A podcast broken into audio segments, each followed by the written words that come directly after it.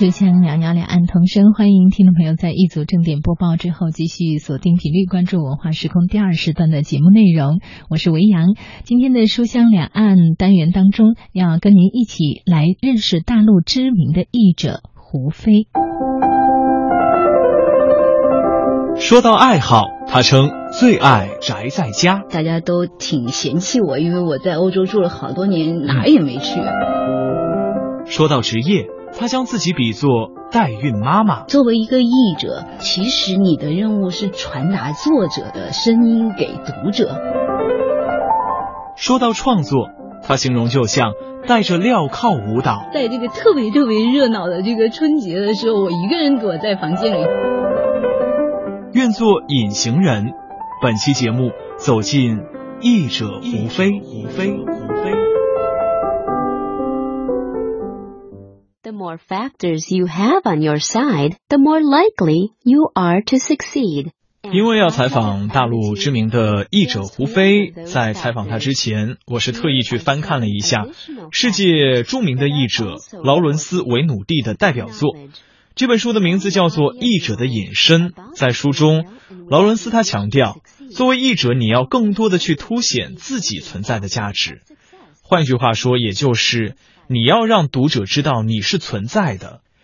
这从一个侧面也体现出了译者这个职业的尴尬所在。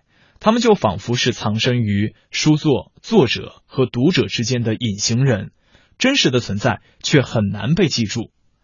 就是这样一份职业，让胡飞非常的着迷。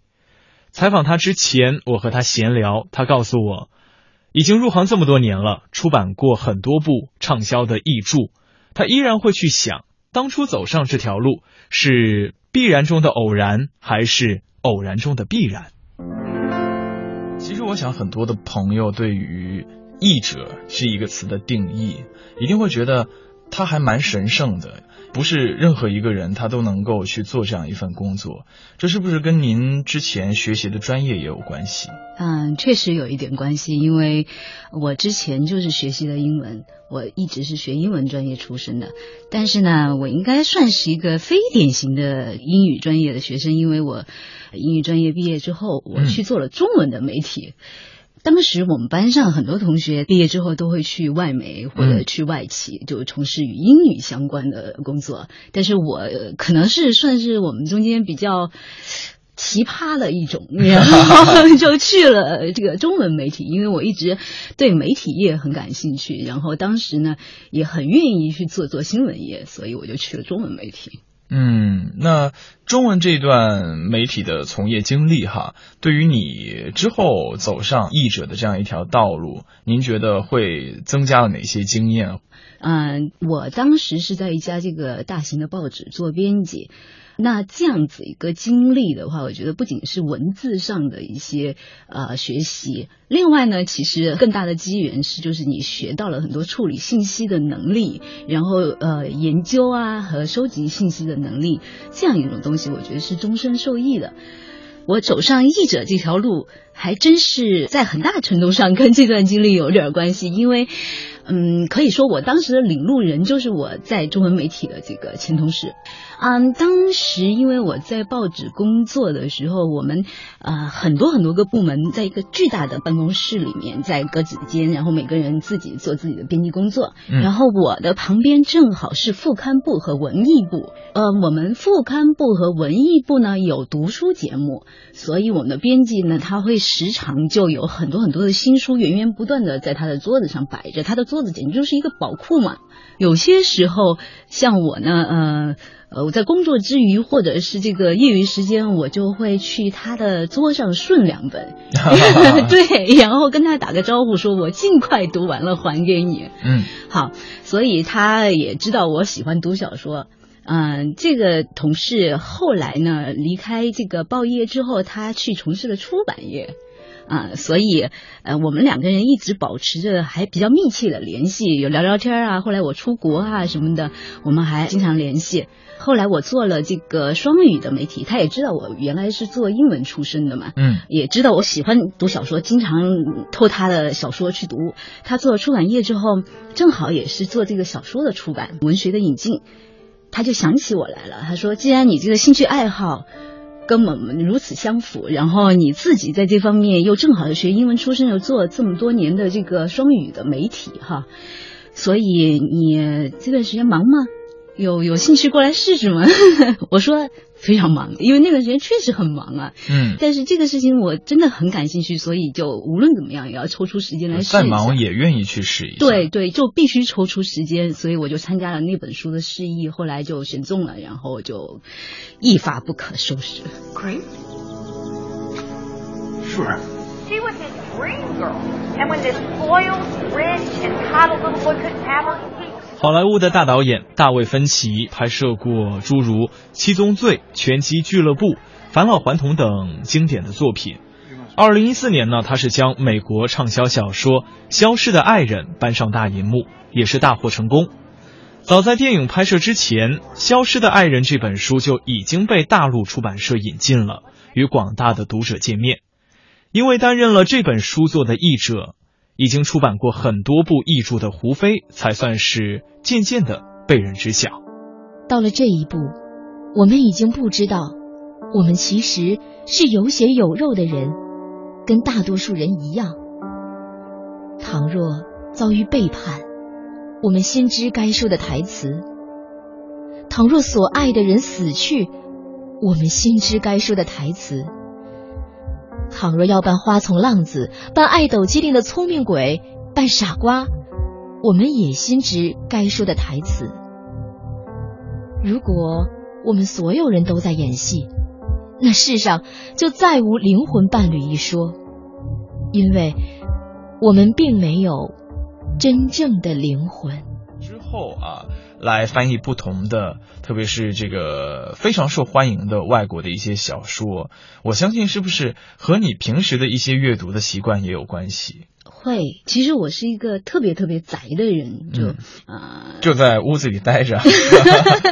呃，对，在家待着的时间比较长，这样一就是因为我的很多业余时间我没有花在旅游上，我会花在读书，然后看剧集，然后看电影，这样子就是文化产品的一个消费上面，或者是文化产品的一个呃一个消化上面，就是后来。嗯，做到悬疑小说的时候，会感觉比较驾轻就熟一点，因为我自己本身也非常非常喜欢读这个推理类的东西，嗯，像马普尔小姐啊之类的，横沟正史啊之类的，有一阵子我就天天抱着读这样。嗯，所以其实也是自己的一种生活方式哈，对自己的工作也起到了一定的帮助。我们有时候会说，旅行它能够开阔我们的这个视野，让我们看到更多的人，遇到更多的事情，然后反观在我们的创作当中，让自己的创作会有更多的色彩。其实有时候宅在家里也未尝不是一件。修身养性的事情，你不是光待着，你是做一些事情的。比方说看书、看电影，哈，看一些剧集。我觉得通过不同的方式嘛，我们都可以让自己的这个生活多一些。也是一种旅行。对，那当然，一本书出来，蛮长的时间，特别像是一个妈妈这个怀胎十月啊，生了自己的宝宝一样，是不是看到每一本都觉得，哎呀。当初那些翻译他们的每一个日日夜夜都历历在目。呃，有一点，而且不仅是妈妈，还是这个代孕母亲。这个比喻更加的贴切哈。对，其实是这样子的，因为每一步都很难啊，你得到的体验是不一样的，非常的就是特别呃，也不可复制。那比如说，嗯，《消失的爱人》这本书就真的很长。所以他翻译的这个时间段也很长。嗯，我翻译它的时候还正好是在过年春节的时候。嗯，怎么能够在那么一个热闹的环境当中静下心来去翻译这本 超长的书？为什么会记得？也就是因为当时在这个特别特别热闹的这个春节的时候，我一个人躲在房间里继续宅，当时状态很好。我觉得那段时间，呃，翻译出来的句子什么的都很顺畅，很顺畅，对，就是很自然而然就流露出来了。所以我也很希望能够抓住这个时段，就是多做一些工作。好，结果也不愿意中断嘛。那虽然是春节期间，所以就自己拎着电脑，然后躲开这个大家，嗯，就继续躲在屋里宅。嗯，那家人会不会会有一些嫌弃你说，哎，我们都在这儿热闹的不行了，你却一个人孤零零的在那儿宅着，呃，还在努力的工作，要不要过来和我们一起欢乐起来？会不会有一些这样的？会会，嗯我我是我们家里最受嫌弃的人，因为我老是干一些不合时宜的事情。那那除了刚刚谈到的《消失的爱人》之外，胡飞还先后出版《火车上的女孩》《别相信任何人》《孤儿列车》《牵手之初》等译著。一个人穿梭在两种文字之间，让胡飞是感受到了快乐非常的简单，但一些难题呢也会与他不期而遇。好在生性乐观的他懂得苦中作乐。因为现在我们引进的速度越来越快了，那么留给译者和编辑的时间其实只有很短很短的一段，那么你必须在这段很短的时间之内进入状态，从可能上一本呃，你你可能从悬疑小说要切换到这个爱情小说，他就不会给你太多准备和调试的时间。你必须尽快的进入状态，然后尽快的去适应这个作者的声音。但是如果说真的是状态很不好的时候，像比如说呃，因为我翻译的小说中间会涉及到文化的现象嘛，也会出现典故嘛，甚至除了语言之外的一些东西，那么你必须要去理解，你要理解透彻了，你才能够把它做到翻译准确。翻译《火车上的女孩》的时候，就《火车上的女孩》里面有一个很重要的童谣，呃，我从来没有读到过这首呃童谣，我也不会唱。那怎么办？对，然后但是你必须去理解它，因为它这个贯穿了整个全篇。好，这它是一条线索。它是一条非常重要的线索。通常那个悬疑小说中间这种反复出现的歌谣，都是那种你必须去把握的线索。如果说这里错了，这个后果就比较严重嘛。像这一本，我就骚扰到了我的朋友，因为它是一本这个英国的小说嘛，它的作者是一个英国的女生。啊、所以当时我就除了上网查资料啊，或者是去研究啊，然后我又去骚扰了我一个英国伦敦的一个朋友，是一个呃英国的编辑，他长期做编辑，所以他对于文学和音乐方面也是很有造诣的一个人。然后我当时就问他，我说：“哎，这首歌你知道吗？”他说：“哎，我知道，哎，真的知道哦。”然后我就很开心，我说：“呃，你知道这个雀鸟的数目中间这个有什么意义吗？因为字面上的。知其然，知其对对所以然。对对，不仅仅是这个歌词是什么意思，它这个它为什么会这么唱，它到底、呃、深意是什么？对，深意是什么？然后我这个朋友说，哦，它就是一种迷信。当时他这样说的，他说其实也不是啊，就是说它是有一种预兆。那比如说一可能代表是悲。或者是二是代表喜，那么它一二三四这种数字，它会有一个这个代表对应的内容对对应的内容。然后他就跟我解释了一下，好，我们两个人都很开心，说，哎，今天这个似乎呃进行了文化的传播。嗯，所以其实看到你刚刚说这段经历的时候啊，甚至有一些小女孩的这个欢呼雀跃起来了，是不是这个译者这样一个工作，有时候也会给自己带来很多非常美好的回回忆和欢乐的经历？会啊，就是因为当译者，你会呃接触到新鲜的东西，或者是尤其是像我们这种嗯、不停的去接触呃这个新的文化和新的知识的话，你就会会觉得好像感觉咦又开了一扇门这个样子。我不记得自己是何时开始相信我们并非逢场作戏，相信我们天造地设。但一旦动了这种念头，我便感觉到他开始退缩。他不再发短信，不再回我的电话，而我从未感觉如此被人拒之千里之外，从来没有。真让人恨得咬牙切齿。于是事情又变了样。变成了一种执迷。现在我算是看得清了。我以为自己可以带着些许伤痕掉头就走，并未真正伤心。可惜，一切已不再那么简单。刚刚刚聊到的是一些工作的部分哈，嗯，其实如果聊到文化使命的话，我觉得也是非常崇高的，因为是把国外的一些非常好的文学作品，然后带到大陆来。哎，我一直在想这个问题。就是怎么样让大家意识到这个书的价值，或者这个书的价值，它很多时候它本身就是建立在传播过程中的。嗯，因为很多这个经典的著作，它一出来，它并不是经典，或者当时的人们并不知道它会成为经典。需要时间的积淀。对对，它需要时间的积淀，它需要口碑，它需要在这个人群中传播，然后听到大家的声音，这样子它才能够成为经典。它必须成为热议。的一个话题，这样它有契机成为这个大家关注的焦点。我得提一下我的一个美国的死党，嗯，当时在这个欧洲念书的时候，就我有一个美国的死党，他的先生是在这个纽约一家图书馆工作的，所以他们夫妻两个特别特别喜欢读书，基本上就是每天必读哈。然后后来我做了译者之后。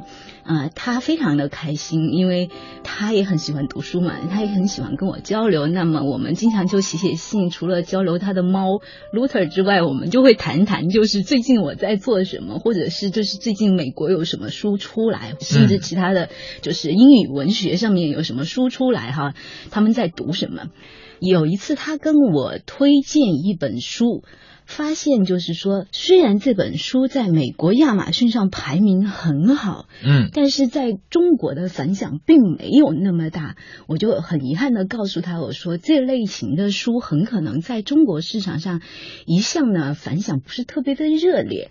他就觉得特别特别的奇怪。他自己也读了那本书，他很喜欢哈。为什么会造成这种差异的？对对，为什么会有这个文化的差异？甚至不是滞后性，而是一个不对称。性不是说啊，美国这边一年前这本书火了，我们引进的时间可能需要一年嘛，或者说会需要半年嘛，然后半年之后它在这个中国市场上推出了之后，它延后半年会火起来，不是这个样子的，而是有一些类型的书它就是没有受到大家的关注。这时，记忆似乎从深深的水面下露出了一线身影。当我努力想要抓住这缕微光时，它却轻飘飘的飞远了，像散入风中的灰烬。而我意识到，我的生命里有个过去，尽管我对那段里发生了什么一无所知。我也有个现在，就是这个现在把我带到了这座房子里。但在我的过去和现在之间，只有一段。漫长无声的空白。说到译者这样一个词，我相信很多朋友还是稍微会有一些陌生，因为我们一说到作家，大家印象当中就是啊，用文字进行创作的人。我们直接说翻译啊，会想到这个两会有国外的媒体参与啊，会有一些专业的翻译在现场承担这样的工作。你会觉得译者？这样一个工作，或者说是这样一个称呼，他的工作性质和作家的这个关联或者是区别在什么地方？嗯，译者其实，在某种程度上是比较隐形的，就是说大家不会直接的看到这个幕后的译者。这个在我个人看来，我会去刻意为之的一种状态。嗯，因为说你作为一个译者。其实你的任务是忠实的传达这个作者的声音给读者。那么你作为译者，你的个人风格在这本书中间并不重要，重要的是作者他要传达的信息，重要的是读者能够接受到的信息。那么，所以你作为译者就是隐形，几乎就是天然的存在的一种状态。呃，我也会去刻意去尊重他。嗯，即便是隐身的状态，如何去衡量哪个是更好的，哪个是相对来说没那么好的？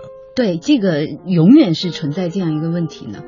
嗯，现在基本上的状况是，就由读者来衡量，因为读者是你永远的最终的评价和衡量者。嗯，那当然，其实说到了口碑也好，说到了对译者的评价也好，很大一部分程度还是取决于。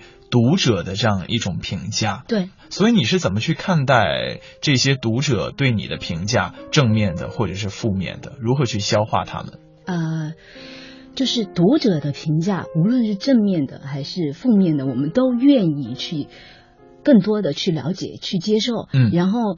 能够在这些有这些充分的信息的基础上进行反馈，因为有些时候读者给的信息是非常非常有用的。比如说，就是《火车上的女孩》这本书是一本啊，就是我之前译的一本新书。